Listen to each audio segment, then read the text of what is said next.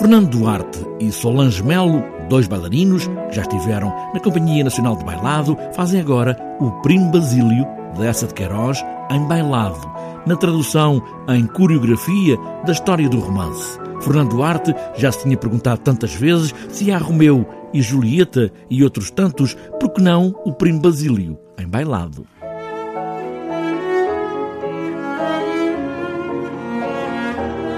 Eu sempre perguntei, mas se há Dama das Camélias, se há Ana Karenina, se há Romeu e Julieta, porque é que não há um Essa de Queiroz embailado para, em Portugal, ou um Camilo Castelo Branco, ou, ou quem sabe um, os autores mais contemporâneos, e, e, e pareceu-me inevitável ser o autor eh, de partida para este projeto. Toda a narrativa está aqui neste bailado, em dois atos, com seis personagens, mas não é a pantomina dos gestos, mas a coreografia que determina contar esta história. A partir do meados do século XX houve o, tal renascimento que eu considero um renascimento desse full-length ballet, não é? Que os ingleses dizem, o bailado de noite inteira, de dois e mais atos, em que foram procurar uh, esbater essa pantomima, que seria um bocado desajustada e sempre difícil de compreender, não é? É difícil para um, espectador compreender esses gestos rápidos de pantomima.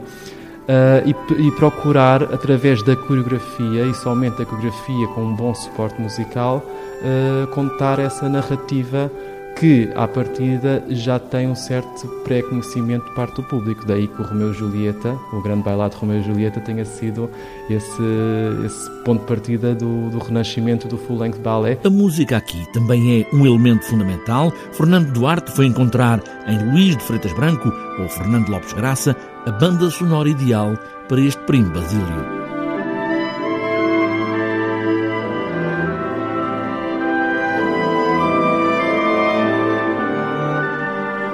Para a pesquisa do, de todo o projeto, fui ao encontro deste património musical e fiquei uh, deslumbrado. E hoje em dia, perdão uma falta de modéstia, mas eu quase que ficou tudo construído tanto no lugar certo, quase que me atrevo a dizer que a música foi composta para esta ocasião, uh, mas claro que não, são sinfonias e peças, uh, sonatas extraordinárias, mas que se não foram pensadas para um primo Basílio, foram se calhar deixadas uh, espaço para, para a coreografia. Para reler o Primo Basílio e depois olhar este bailado em dois atos para ver uma história coreografada.